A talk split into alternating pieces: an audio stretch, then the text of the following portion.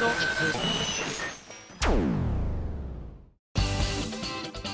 井あさみのシンガーソングゲーマー。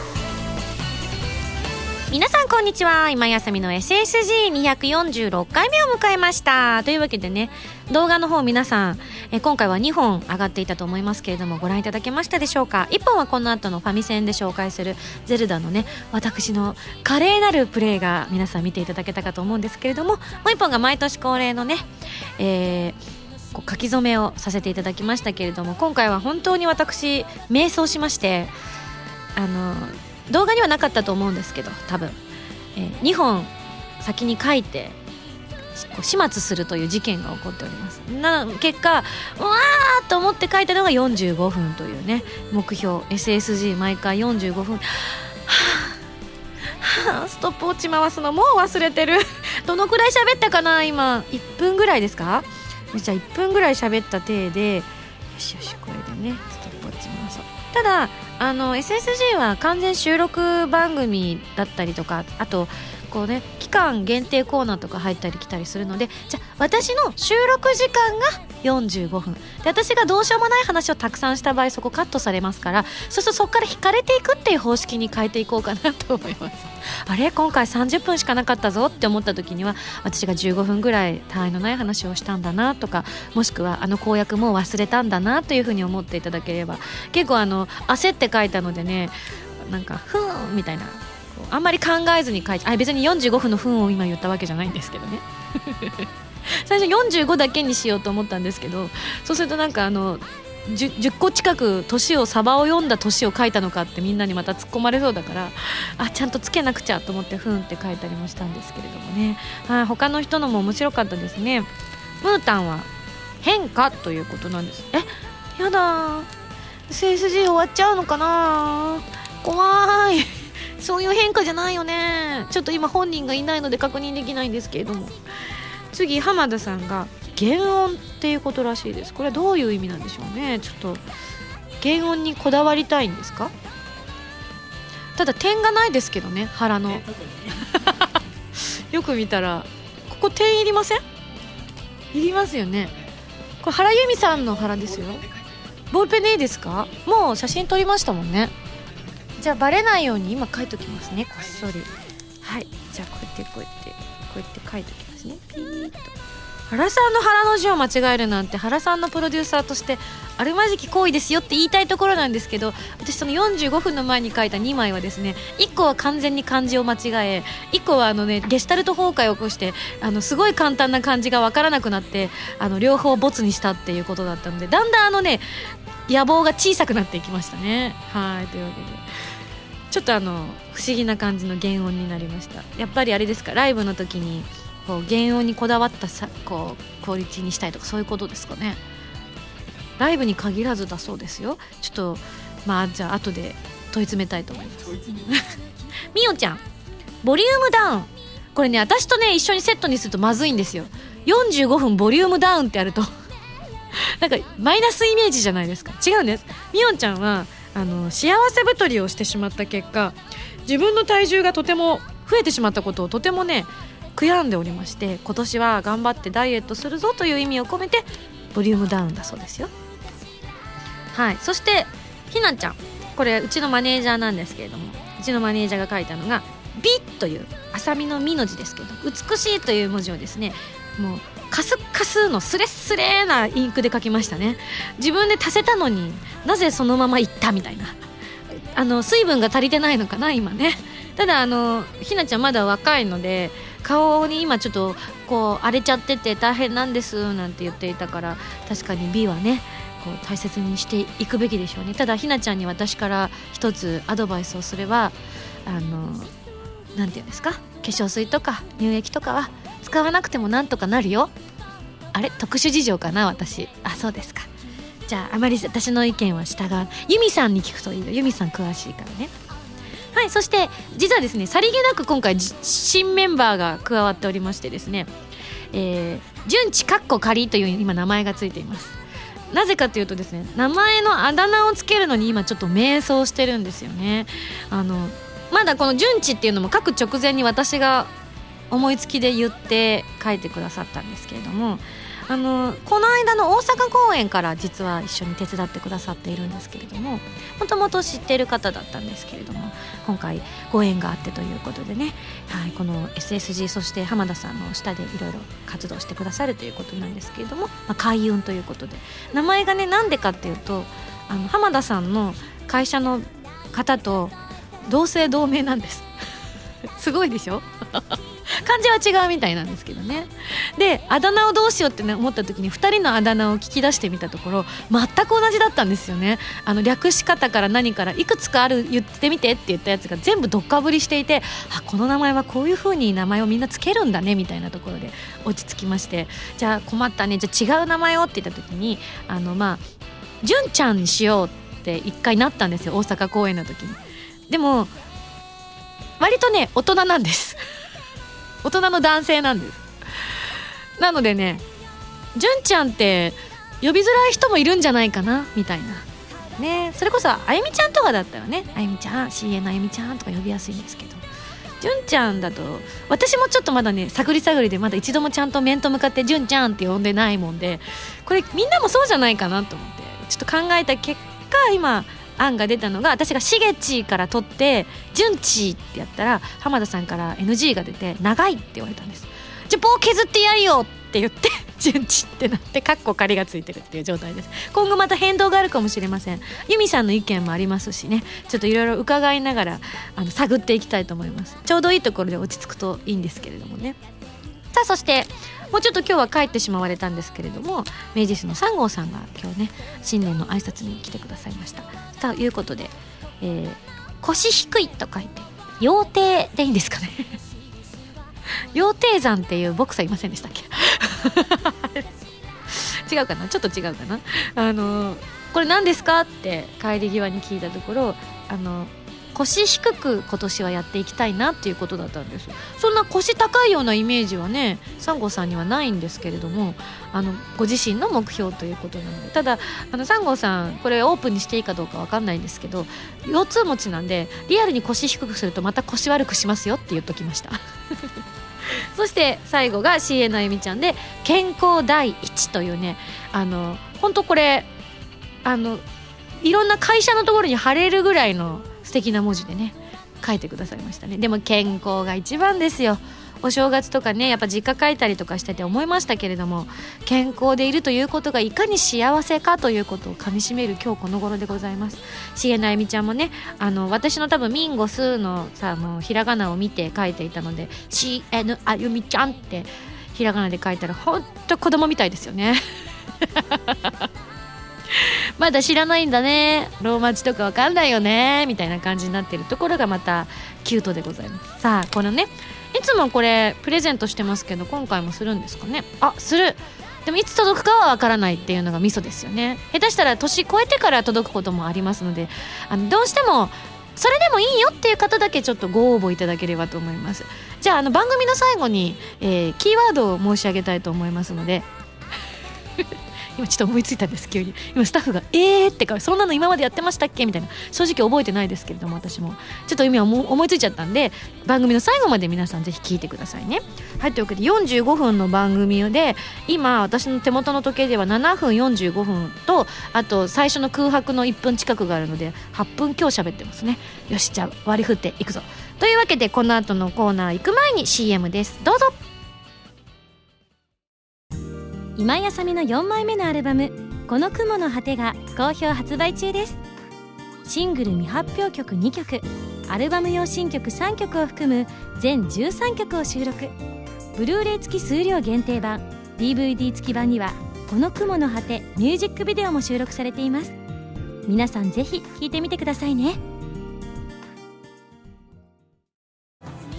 今井あさみバースデーライブ 2013in 日本青年館。ブルーステージとオレンジステージのブルーレイ &DVD が好評発売中です。初の 2days で開催されたバースデーライブの模様を全曲完全収録。2日間とも違った魅力満載です。ライブ写真を使用したオリジナルブロマイドのうち1枚が各製品にランダム封入されていますよ。皆さんぜひ見てみてくださいね。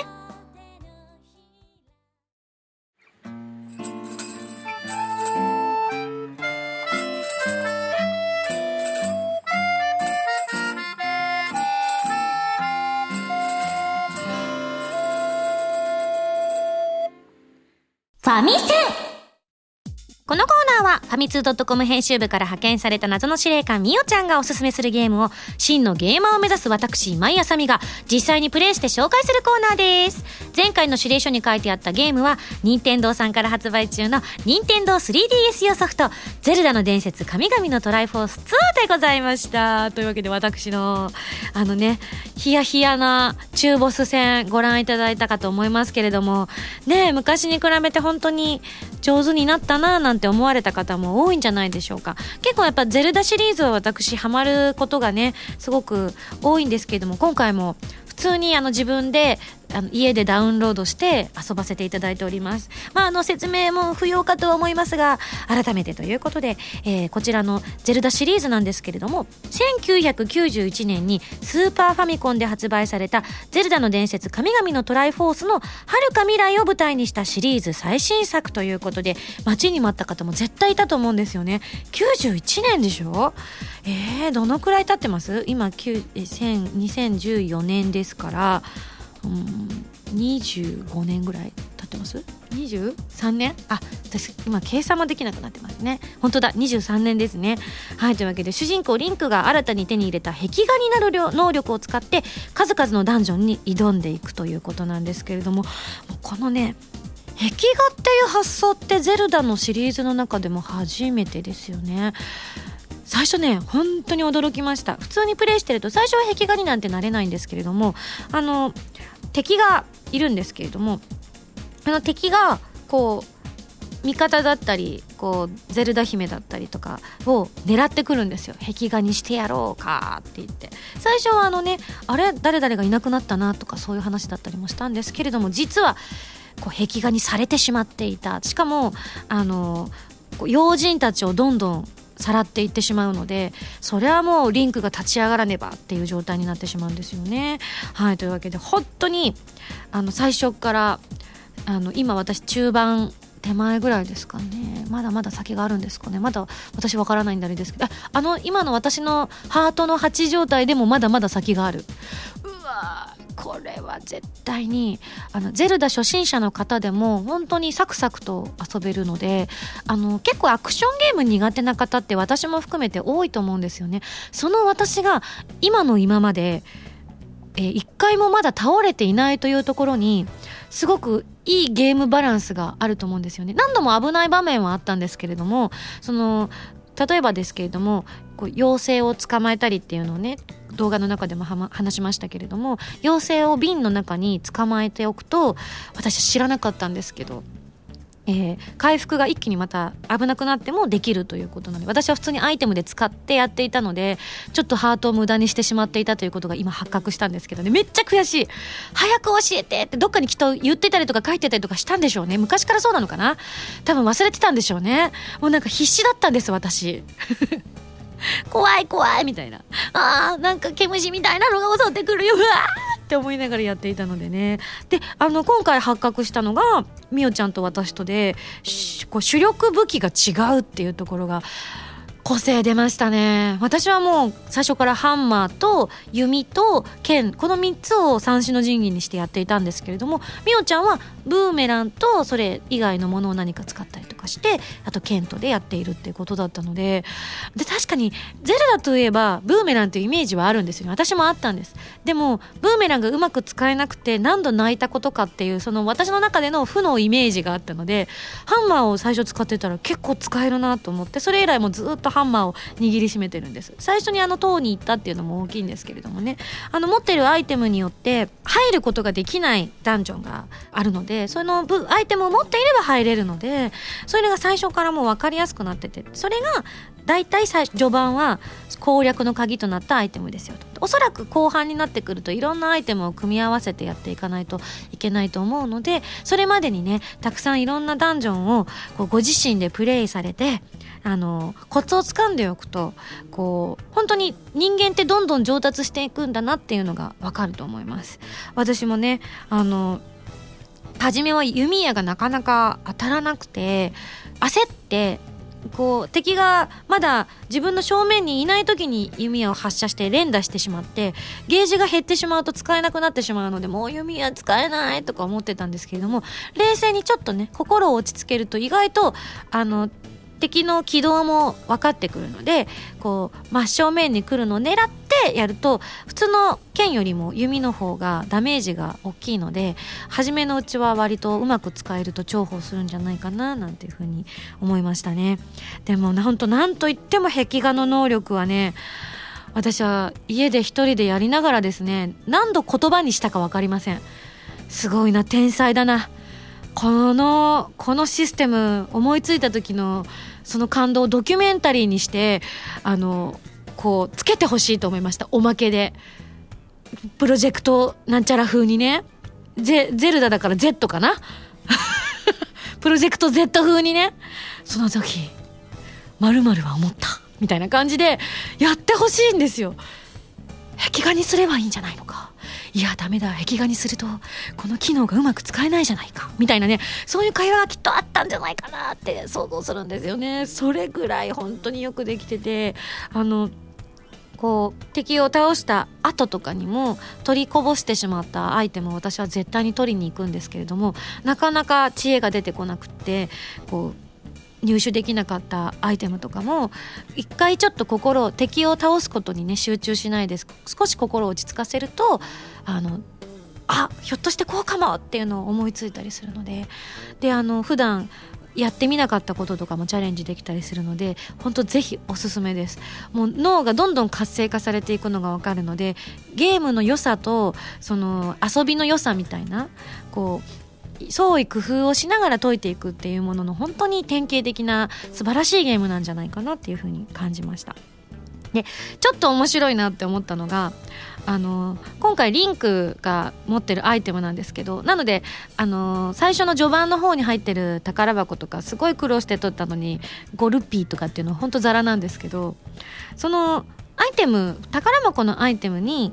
こうすごい大事なものとかが入ってるわけじゃないってところにもミソがあるんじゃないかなって思うんですよね。遊び心として捉えられるというか。でもちろんあの絶対必要なね鍵とかそういうのもあるんですけどまだ私はの知る限り私のプレイしたところまでではそこまで大事な道具が宝箱にあったっていうことがなかったのでであのじゃあアイテムはどうするんだってなると思うんですけども実はあのとある場所でアイテムがレンタル制になってるんですよ。リアリティあるでしょ？なんかね一度ゲットしたものはねこうずっとそのリンクが持っていられるのかっていうと実は違いまして、えー、こう爆弾でもブーメランでもフックショットでも何でもかんでもですねかなりの序盤で手に入れることができるんです。ただしお金を払ってレンタルするという。お借りしてるっていうね。斬新だなって思いましたよね。なので最初から割と道具が揃ってるのであの人によってはここまでやってないけどここもやっちゃったって人とかもいると思うんですよね。それもまた面白い。私ちょっとねあのフックショットを使ってあの冒険しに行ったんですよね一回。行ってみよう。この先何があるんだろうと思ってワクワクして行ってみたらですね。すっごいあの敵が強くてすぐ退散しました「なあまずいまずい!」っつって。そういうところもあったりもするんですけれどもね好きな順番で進められるっていうところにもすごくすごくすごくあの面白みがあるんじゃないかなと思いました。であの作品としては完全新作なんですけれども、まあ、あの舞台というかその世界観だったりとかその敵がどういう敵が出てくるかっていうのがあの以前のね「神々のトライフォース」を踏襲されていたりとかしてあと曲がねアレンジ版になっていたりとかしていてあの人によってはすごく懐かしいという感じる方もいらっしゃるんじゃないかなというお話でした。私はあの前回のやつやってるはずなんですけれどもあの細かいところとかやっぱりあんまり覚えてなくてまあ23年も経っていますからね。そりゃその時生まれた子ももう成人もしてますわっていうぐらいの年月が経ってますからね。なのであの初めての方でも2とはなってますけれども本当に新鮮に遊べる素晴らしいゲームだと思います。はいというわけであの話は尽きないんですがとりあえず私はこの収録が終わったら速攻ですねみおちゃんに教えてもらった秘策でですね今私がずっと朝からチャレンジしているあのダンジョンをですねクリアしたいと思います。はいそれではそろそろ来週の指令書を開封したいと思います。じゃじゃん。じゃん。指令書。ミンゴさんこんにちは。こんにちは。新年から野良の神に仕えたりと。ありがとうございます。本当にあの SSG アカウントがですねあの野良神をすごく宣伝してくださっていてとってもとっても私も嬉しくて私危うくあの寝か寝そうになっていて見ようと思って構えてたのにクラクラってしてでた時にちょうどそれを見てですね。はっはっ大変大変予約こう見なくちゃ視聴予約視聴予約ってやって見たのでねすごく助かりました。ありがとう。嬉しかった。はい。というわけで話がずれた、えー、和風の世界に縁がありますね、えー、今度のゲームも和風テイストです。次回取り上げるのはミンゴさんが追加ダウンロードコンテンツの御霊となってあ登場する陶器伝。ダウンロードコンテンツのデータを交えて紹介しますよ。それでは頑張ってね。謎の司令官みよちゃんよりといただきました。ありがとうございます。そうなんです。あの週刊ファミ通さんがですねあの今度出す雑誌にですね応募券みたいなのがちょっと言い方がちょっとわかんないんですけどシリアルコードそうそれです。シリアルコードです。応募券って恥ずかしい。もうダウンロードもさ忘れちゃうぐらい私なんかタイムスリップしたような感じになっちゃってますけど。シリアルコードがついていてね雑誌を開催すれば陶器で持っていたら私の声の入った御霊がゲットできるというスペシャルな企画を立ててくださって本当に嬉しいです。あの素敵なキャラもイラストもとっても綺麗なのでねはいぜひ陶器でお持ちの方もこれから買おうかなと検討中の方も初めて知るよっていう方もですね私の御霊はその雑誌のみの扱いということになっているので、えー、なるべく早めに検討していただきたいと思います。はい、それでは、えー、謎の司令官、みおちゃんよりといただきました。来週のゲームは、陶器伝に大決定。以上、ファミセンのコーナーでした。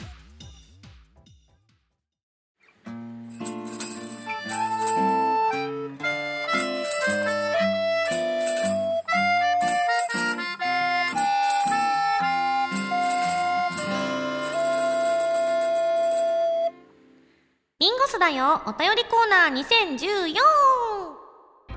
ということで、えー、このコーナーはお便りがたくさん届いた時に入ったり入らなかったりするコーナーでございますけれども、大阪ライブの感想がね、たくさん届いているので、そちらを中心にお届けしようかと思ったんですが、一番上にあったメールが違ったので、そちらから紹介したいと思います。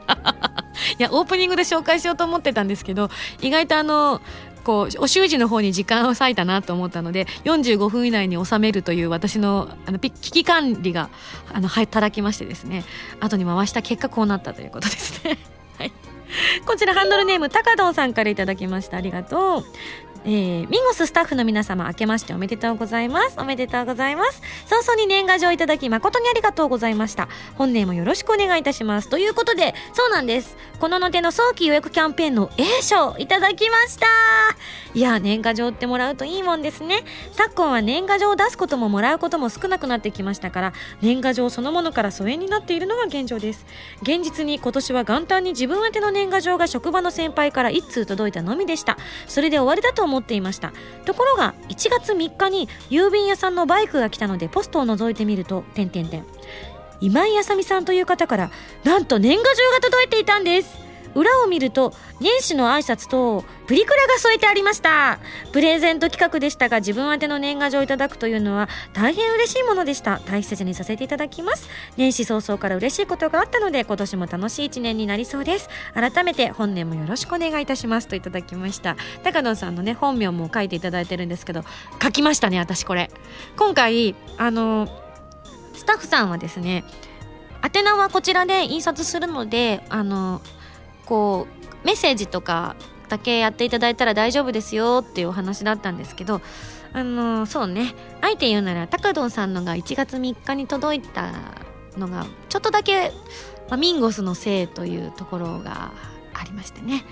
あの多分ね住んでいるところによってだと思ってはいるんですよ。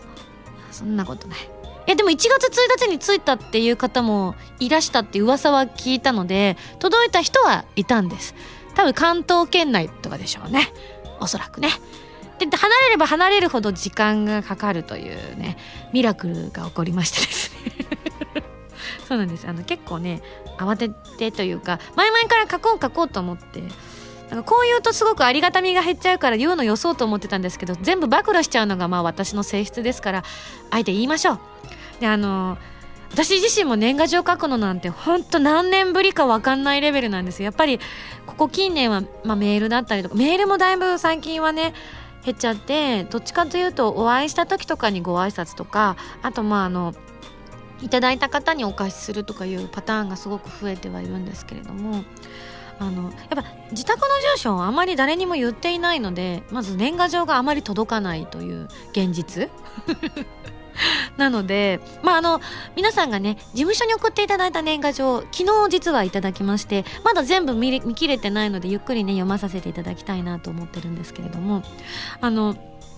自宅にはなかなか届かなくて事務所に届くとまあ大体1週間から10日後ぐらいにね私の手元には来るっていうことが多いのでねすぐにはねなかなか手にすることができないということで。そういったことで私もだんだん書かなくなってきたんですけども子供の頃は年賀状書くのがすごい好きで全部一枚一枚手書きでその人にこうイメージしたものとかをこう下書きして清書してそこにペン入れして色塗ってっていう風にやってたんですよね。で久々にちょっとそれやってみようかなと思って大体東京公演の後ぐらいに前だったかな？前後ぐらいにあの年賀はがきをサラのものをいただきましてよろしくお願いしますっていう風にいただいたんですよね。で1枚ずつ下書きしたんです。何枚ぐらい下書きしたかな？あ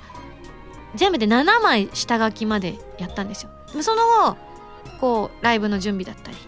年末年始あっという間に師走として過ぎていきいきそうになりましてですね。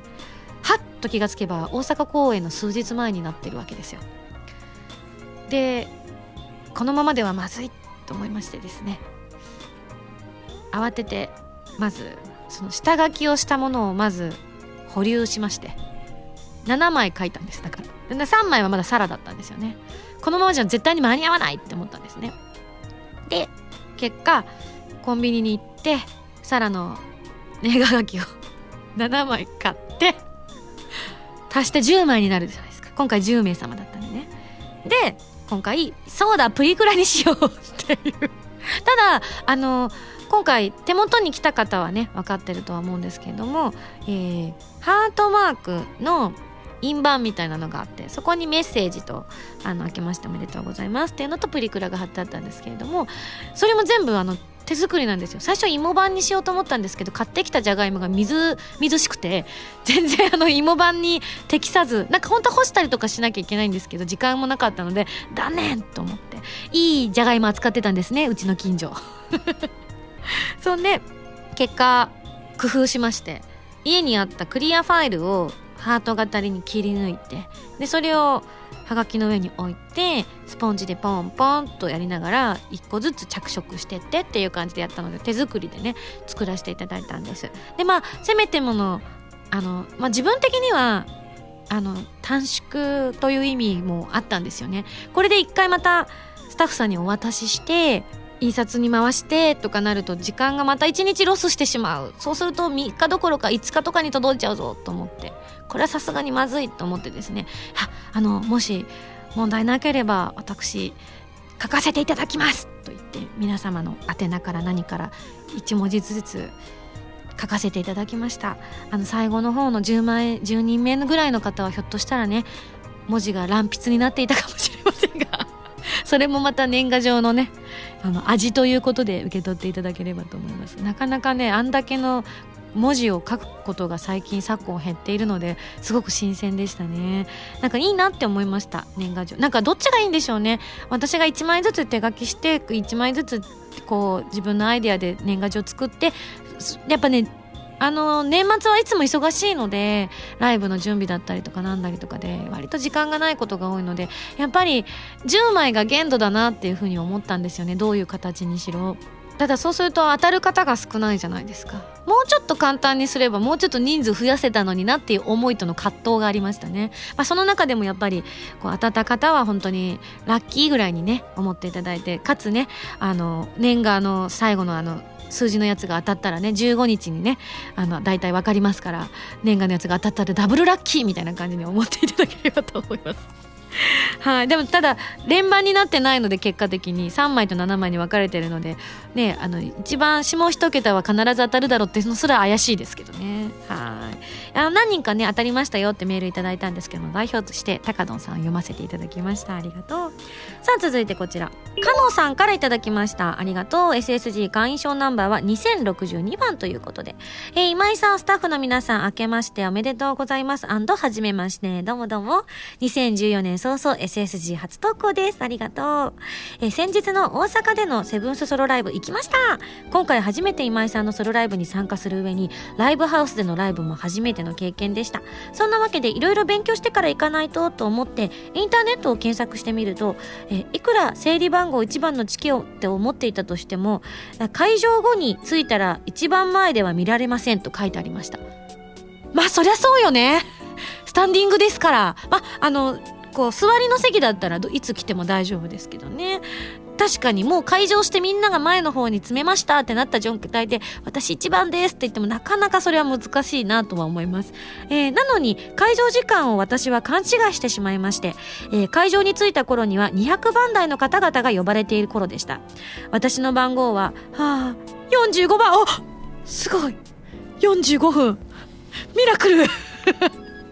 この数字が今回のき今年のキーワードになってるかもしれないですね。45っていう数字が。すごいな。感動してる今私。こういうところで感動できる自分の感動屋なところがね相変わらずだなと思いますけれども。しまった。ミンゴスを至近距離で見られるチャンスがという気持ちと同時によしこれをネタにして SSG にメールを送ろうと思いついた自分がいました。結局300番台での入場だったのですが歌っている今井さんや原さんの表情がはっきり見えるほど近く感じられました。さっきのショックはどこへやらサイリウムを振ったりコールを入れたりして全力で楽しんでいる自分がいました。かっこいい曲から可愛い曲まで今井さんのさまざまな表現を間近で堪能することができてあっという間に時間が過ぎていきました。ただ私の位置からだとプラス A メンバーはほとんど見ることができなかったので次回こそは前の方でメンバー全員を見たいと思いました。ということで今回ねメンバーはみゃみゃが自腹でみんなのために買ってくれたパーカーお揃いのパーカーを着ての演奏だったんですけどもみんな気づいた人いたかな？あの実はファイヤーさん裸の上にパーカー着てたんですよね。なんで？って思ったんですけど。だから私てっきり本番中どっかでバシャーって脱ぐんだろうなって思ってたら特にそういうこともなかったから。なんかあの夢のまほろばとかの時に脱ぐのかなとか思ってたんですけど。それなかったですね。とか言っちゃうと今度やりますとかおっしゃいそうですけれども私動揺して歌えなくなっちゃうなそれ。ただ面白いから見てみたい気もしましたけれどもね。なので素肌にパーカーという新しいこうねユニフォームで 演奏してくださっていたと。そう思うとなんかセクシーすぎますよね。裸パーカーサックスってすごいなみたいな。はい。えー、ゲストの原さんとの会話中にひょっこり出た今井さんの関西弁に親近感が湧いたり、天空の炎ミラージェンジャズアレンジバージョン見事に歌い上げる姿に感嘆したり、えー、 Dear Darling の小さな声でつぶやいた大好きだよのくだりで大笑いしたり、えー、今井さんとプラス A メンバーからたくさんの感情とエネルギーをもらいました。そうなんですよね。 Dear Darling 小さな声でつぶやいたって言ってみんなにふって振った時に大好きだよってみんなが言ってくれるから大きい声でありがとうみたいなね会話をしたりもしましたけれども。そうなんですよね。楽しい時間を届けてくださって本当にありがとうございました。また関西に来てくださると嬉しいです。こちらこそです。本当にあの年末だというのにこう体力的には絶好調でございましてですね近年まれに見るパワーライブになったんじゃないかなと。もちろん大阪の土地だとそういうことになることが多いのでやっぱり土地の力をすごく感じざるを得ないような感じだったんですけれどもあの SSG さんの方にですね詳細のレポが上がっておりますのでそちらを見ていただければ行かれなかった方もあとチケット持ってるのに残念ながらあのご用事ができて来れなかったという方もですね臨場感を体感することができるんじゃないかなと思っております。本当にねいつもありがとうございます。私もあれ見て思い出したりするんです こんなこと言ったなみたいな はいさあ続いてこちら、蛍光イエローさんからいただきました。ありがとう。少々遅れましたが、いえ、とんでもない。ライブの大阪公演の感想メールです。まずはライブお疲れ様でした。ライブ会場が近畿圏なので、兄と一緒に参加しましたよ。ライブ最高だったと兄が言っていました。まあ、お兄様よりよろしくお伝えください。本当に嬉しいです。そう言っていただけるのが何よりも、みんなね、あの、頑張っていいライブを作り上げてきてよかったなと思える瞬間です、えー、曲についての感想ですが多分他の方と感想はほぼ同じだと思うので割愛します。あれだね。ケイコイエルさんは結構そういうところがあるのかな？ええ少しだけ書くとしたら無限旋律が個人的にミンゴスすげえと思いました。CD で聴いた時には思わなかったことだったんですが、えーこの曲かなり難しそうですよね。歌っている姿を見ていると感じることもあるんですねと思いえあれ？私苦労してたかな？無限旋律。確かにねすごい難しいんだよあれ。みんなも一緒に歌ってみるといいよ。ただカラオケがないのがとても残念ですね。あれあれあるか？あカラオケボックスに行くと歌えるということなのでね。CD の中ではないんですけどもね。本当にとってもね難しい曲なんですよ。ただあの一番今まででまあ2回しか歌ってないですけども大阪公演がとんでもなく元気だったのもあって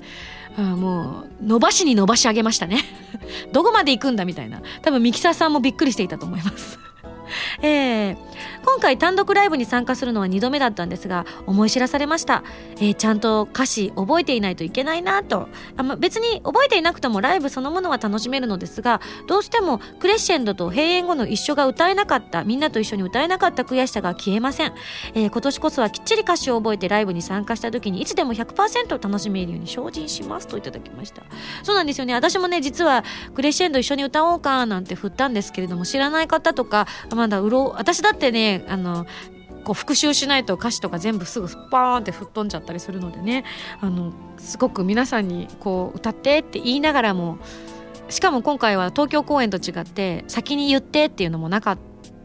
やってしまったのでこう取り残された感を感じられた方がいらっしゃったら申し訳ないなと思ったので本当にねいつかいつかあ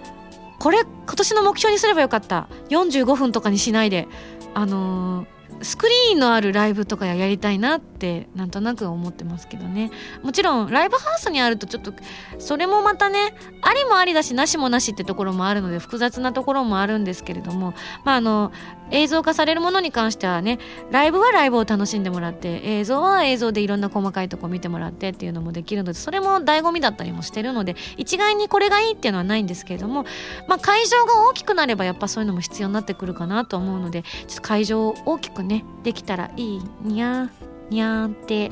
トリックも最終章を迎えてにゃーみたいなところもね ありますか。お正月お前見てただろうって言われたらはいって言うしかないですね今ね。はい、えーなのでこうね歌ってほしいやつはね字幕出たらみんなも歌えるのになーなんて思ったりもするんですけどね、まあ、この辺は私のまだまだ実力の足りないところだったりもするので今年もそして来年以降もねまた頑張っていかなきゃいけない部分だなと思います。人が増えないとやっぱり来てくださる方が増えないと大きな会場ではやっぱりできるの難しいと思うのでね。はい。さあさあ続きましてじゃあこちら紹介しようかな、えーラジオネームカイバーさんからいただきました。ありがとうございます、えー今年も明けましておめでとうございます。まだまだ寒さが厳しいですがいかがお過ごしでしょうか？初メールと言いましても今井さんのことは以前から知っており CD も全て聞いてきているのですが私が中学生。ありがとう。中学生ということもあり、まだライブに参加できたことがないんです。そこで私の地元アピールということで、岩手県、これは東山町、東山町、ど、どう読むのかな？にある警備系をご紹介します。洞窟ではないんですが、こんな雄大な自然をバックに今井さんの歌声を聞くことができたら、私のみならず他のファンの皆さんもとっても、えー感動すること間違いないしです。あ、東山町みたいですね。えー沖縄ライブを実現した今井さんなら実現できると信じております。きりそれではとい。うことでい。ただい。たんですが、もうこれ警告やん。警告ってあの難しい。あの危ない。ぞじゃなくてあの漢字で書くとあの川が流れてて横にこうなんて言うんですかね崖となってて横に山があってもうどこじゃこりゃーみたいなね感じでもうスタッフもちょっと笑うしかない。みたい。な状態なんですこれでここでライブできるんですか過去やったアーティストの方がいらっしゃるんでしょうかねこれ凄まじいですね。ただ普通に観光で行ってみたい。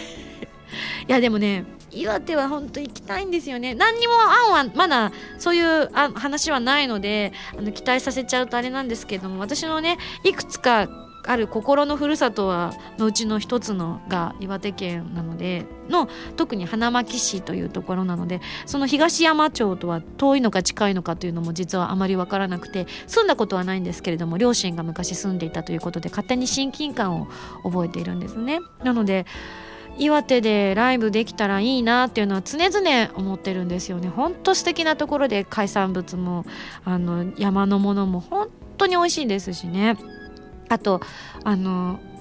街の方がとても温かい方が多いっていう印象がすごく強くてあのこう見ず知らずの私にも何か困ったりとかしてるとね話しかけてくださる。シャイなんですけれどもね本当に困ってるなと思うとね「どうしたんですか?」って言って言ってくださったことがすごく自分の中では思い出深い出来事だったりもしているのでそういう意味でもちょっとね大好きな宮沢賢治のふるさとでもありますからそこでなんかねあ赤い目玉のさっそりとか歌えたらいいですよね。知ってます？これ。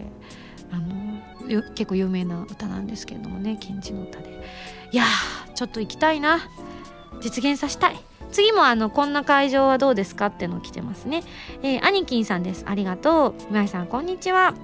なんかやってほしいライブの会場のネタが外国ばかりに偏っていましたよね。そこで今井さん京都には来てはいただけないでしょうか？以前ね行ったことありますけれども。京都といえばまず都メッセというのがあります。すでにいろいろなイベントもしていますしこの会場の実績は折り紙付きです。またゲームにもなっている某5人の可愛い探偵さんたちが平安神宮でライブもしているのであ知ってる。もしかしたら京都のお寺や神社でアコースティックライブができるかもしれませんよと。あとこちらのねあの SSG に去年来ていただいた岩尾純子さんもあの京都の小学校とおっしゃってたかな。ちょっとあの自分のライブと重なっていた部分もあったのであの足を運ぶことはもねできなかったんですけれどもちょっとあのうろ覚えで大変恐縮なんですけれども京都でライブなんだっていうふうにねその頃ちょうど秋口におっしゃっていたのでなんかいろんなところでできるんだなと思ってさすが芸のこう都というかいろいろなそういう場所があるんだなって思ったんですけれども都メッセっていうのはねどういったところなんでしょうか？今スタッフがね調べてくれてますけれどもその時はコスプレではない本物のミック服を着て歌ってくれると神様も喜んでおもてなしをしてくれるかもしれませんねと以上という。確かに私新年から始まった1月新版の「野良神」というので巫女もやらせていただいていますしねそう思うと何かそういった縁があるのかもしれないと思わざるを得ない流れになってきてますね今。どうなんでしょう？都メッセどんな感じでしたか？あ今ちょっとパソコンがこちらに運ばれようとしています。ちょっと失礼して。えー、都メッセ京都市官業館ということでへえほうあ私がですねうまくこのマックちゃんを使えなくてスクロールがうまくできない。矢印キーのこれ？あ動いたほほほ。小古古古品盆栽フェア。お今日の街企業訪問、うん、いる DI レナウンバダーバンファミリーセール。セセールとかやってんだ。へえ。はあ。住友不動産の新築そっくりさん大リフォーム博。ああ今すごい今これ言っていいのか分かんないですけど昔アルバイトしてた時にこのパンフレットを送るアルバイトしてたことあります。そうふこう封に閉じて送るのでこう封筒をいかに早く効率的に締められるかっていうのをですね私自分でハードルを作ってですね何分何秒以内にできるかっていう綺麗にしかもね綺麗じゃないとお客様に失礼ですからいかに綺麗にできるかっていうのをすごいやってましたね。すっごい今懐かしくてふわっとなんか盛り上がりました今自分的には。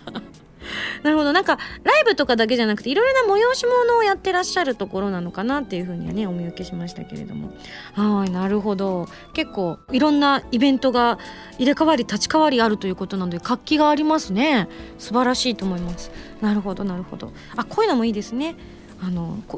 例えば誘致でしたら安くここのうちの施設使えますよっていうね。その県の観光庁の方とかがご連絡いただいたらちょっと検討の余地ありっていう感じもしますもんね。はい。そんなこんなでじゃあちょっと今しこの目標立ててから最初なのでちょっと時間見てみます。42分!はまあでも前後ちょっとあのねこう調べたりなんだりでかいつまんだりとかしてるのでそろそろじゃああれですね。お便りコーナーは締めないといけない。この感覚をちょっとね体に焼き付けていきたいと思います。というわけで以上ミンゴスだよ。お便りコーナーでした。原由美のファーストアルバム Place of my life が好評発売中です。シングル未発売曲1曲アルバム用の新曲3曲を含む全13曲を収録しています。ボーナストラックには花火ソロバージョンを収録。ブルーレイ付き数量限定版。DVD 付き版には Place of my life ミュージックビデオも収録されています。皆さんぜひ聴いてみてくださいね。私今井あさみがいろいろなゲームに挑戦したり曲を作ったりする歌とゲームをテーマにしたラジオ番組「今井あさみの Singer Song Gamer」私の新曲がいち早く聴ける期間限定試聴コーナーはファミツー .com だけで配信中なのでぜひチェックしてくださいね。今井あさみの SSG ファミツー .com で毎週土曜日0時より配信中です。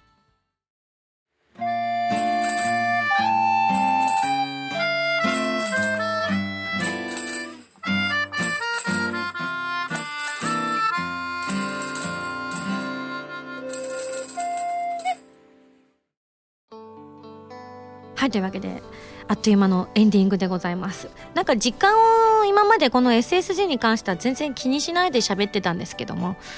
あのスタッフさんがいつも大変な思いをねされていたのを横目で申し訳ないなと思いつつ喋りたいだけ喋っていたというところもあったのでちょっとそういうのもねうまくやっていこうかなと思いました。他の番組ではちゃんとやってるんですけどね。SSG ならではっていうところもあったんですが。はい。じゃあそんなこんなで、えー、じゃあここでですね皆様にお知らせをしたいと思います。私の4枚目のアルバム「この雲の果て」ブルーレイ版 DVD 付き版通常版の3種類ありますのでぜひぜひ皆さんまだ聞いてないという方は手に取っていただければと思います。そしてね、えー、年末に発売された私のライブブルーレイ &DVD もですねご好評いただいているようで本当にあの多くの方からも感想が届いております。ぜひぜひあのまだ見てない方はですね一度見ていただければと思います。特に中学生とかだとねお年玉いただいてると思いますのでそのお年玉でまだライブ見に来たことはないという方もあの検討の余地ありだと思います。本当にあの渾身の作品となっておりますのでおすすめでございます。はいそしてまだまだ続いておりますセブンスソロライブ、えー、残るは1月26日日曜日の仙台連鎖。2月1日土曜日2月2日日曜日の福岡あるあるシティの3公演となっております。一般販売の方は一般発売のチケットは絶賛発売中ですのでこちらもですね気にしていただければと思います。番組では皆さんからのメールを募集しております。普通歌ぎて歌など各コーナー宛に送ってくださいね。宛先は SSG のホームページに書いてあるアドレスから題名に書くコーナータイトルを本文にハンドルネームとお名前を書いて送ってきてくださいね。次回の配信は2014年1月25日土曜日となっておりまして仙台ライブの前日ということなのでね。はい今年は今年のその仙台訪問はですね一体私は何が食べられるんだろうと思って今からワクワクドキドキでございます。やっぱ仙台のものは何食べても美味しいですがはい、えー、新しい食べ物なんかもね模索していければと。あと皆さんから教えていただいたものもね食せればと思っているのでね楽しみにしたいと思います。はいというわけでここでキーワードの発表です。キーワードを、えー、書いて、えー、私たちのどれが当たるか分かりませんが目標の半紙が欲しいよという方はですねカッコして、えー、カッコでキーワード45数字で45と書いてご応募いただければと思います。私のが当たるかもしれませんし他のメンバーのが当たるかもしれません。ということでいいんですよね。選べるようになっていた？だって。誰のが欲しいって書いて？あじゃあ私のが欲しい人は45でおのおのめんどくさい。あはいじゃあ45で。相変わらず行き当たりばったりですね。というわけで私の時計は今45分55秒。やべあというわけでまた来週土曜日に一緒に SSG しちゃいましょう。お相手は今やさみでした。バイバイ。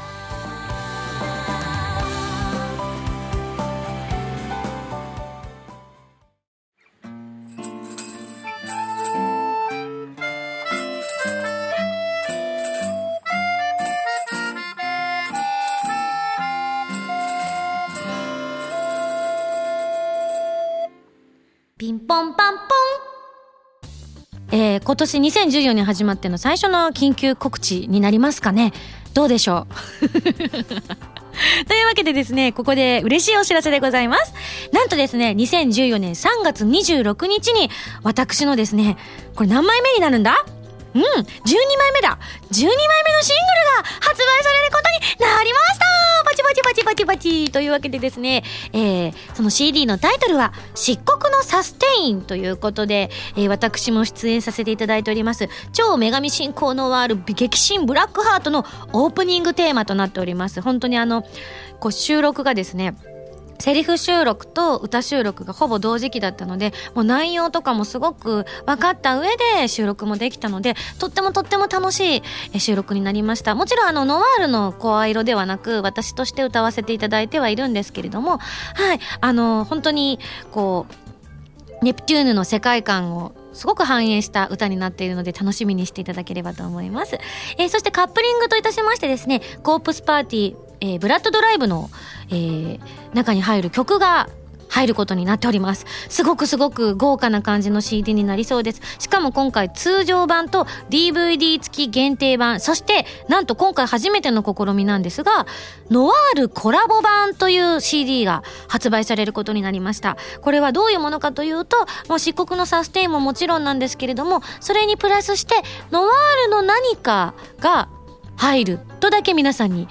今はお伝えしておきたいと思います。スペシャルな、え感じになっていると思いますので、ぜひこちらも楽しみにしていただければと思います。発売は2014年3月26日です。ぜひチェックしてくださいね。以上、緊急告知でした。ピンポンパンポン。